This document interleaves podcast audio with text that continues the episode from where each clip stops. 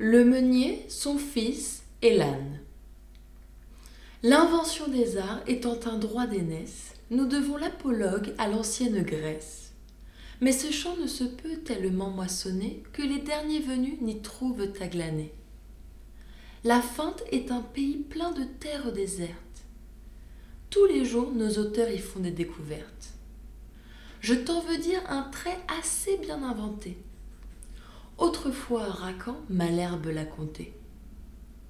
Ces deux rivaux d'Horace, héritiers de Salyre, disciples d'Apollon, nos maîtres pour mieux dire, se rencontrant un jour tout seuls et sans témoin, comme ils se confiaient leurs pensées et leurs soins, Racan commence ainsi.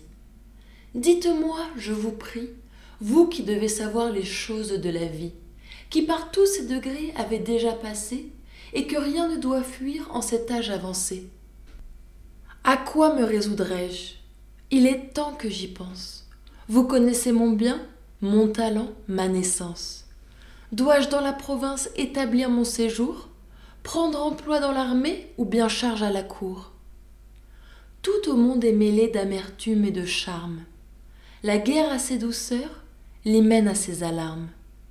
Si je suivais mon goût, je saurais où buter mais j'ai les miens, la cour, le peuple à contenter. Malherbe là-dessus. Contenter tout le monde. Écoutez ce récit avant que je réponde. J'ai lu dans quelque endroit qu'un meunier et son fils, l'un vieillard, l'autre enfant, non pas des plus petits, mais garçons de quinze ans, si j'ai bonne mémoire, allaient vendre leur âne un certain jour de foire. Afin qu'il fût plus frais et de meilleur débit, on lui lia les pieds, on vous le suspendit. Puis cet homme et son fils le portent comme un lustre. Pauvres gens, idiots, couple ignorante et rustre. Le premier qui les vit, de rire s'éclata. Quelle farce dit-il, vont jouer ces gens-là. Le plus âne des trois n'est pas celui qu'on pense. Le meunier, à ces mots, connaît son ignorance. Il met sur pied sa bête et la fait détaler. L'âne, qui goûtait fort l'autre façon d'aller, se plaint en son patois. Le meunier n'en a cure. Il fait monter son fils, il suit. Et d'aventure passent trois bons marchands. Cet objet leur déplut. Le plus vieux garçon s'écria tant qu'il put. Oh là Oh Descendez Que l'on ne vous le dise Jeune homme, qui menait la quai à barbe grise, c'était à vous de suivre, au vieillard de monter. Messieurs, dit le meunier, il vous faut contenter. L'enfant met pied à terre, et puis le vieillard monte. Quand trois filles passant, l'une dit C'est grande honte qu'il faille voir ainsi clocher ce jeune fils, tandis que ce nigaud, comme un évêque assis, fait le veau sur son âne et pense être bien sage. Il n'est, dit le meunier, plus de veau à mon âge.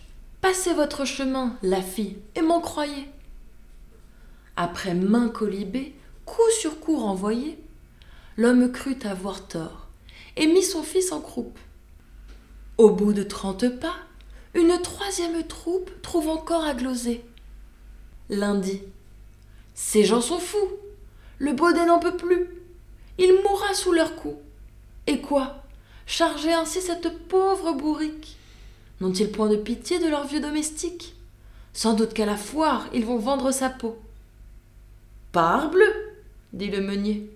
Et bien fou du cerveau qui prétend contenter tout le monde et son père. Essayons toutefois si par quelque manière nous en viendrons à bout. Ils descendent tous deux. L'âne se prélassant marche seul devant eux. Un quidam les rencontre et dit est-ce la mode que Baudet aille à l'aise et Meunier s'incommode Qui de l'âne ou du maître est fait pour se lasser? Je conseille à ces gens de le faire enchasser. Ils usent leurs souliers et conservent leur âne. Nicolas au rebours, car quand il va voir Jeanne, il monte sur sa bête et la chanson le dit. Beau trio de Baudet. Le meunier repartit. Je suis âne, il est vrai j'en conviens, je l'avoue, mais que dorénavant on me blâme, on me loue, Qu'on dise quelque chose ou qu'on ne dise rien, j'en veux faire à ma tête. Il le fit et fit bien.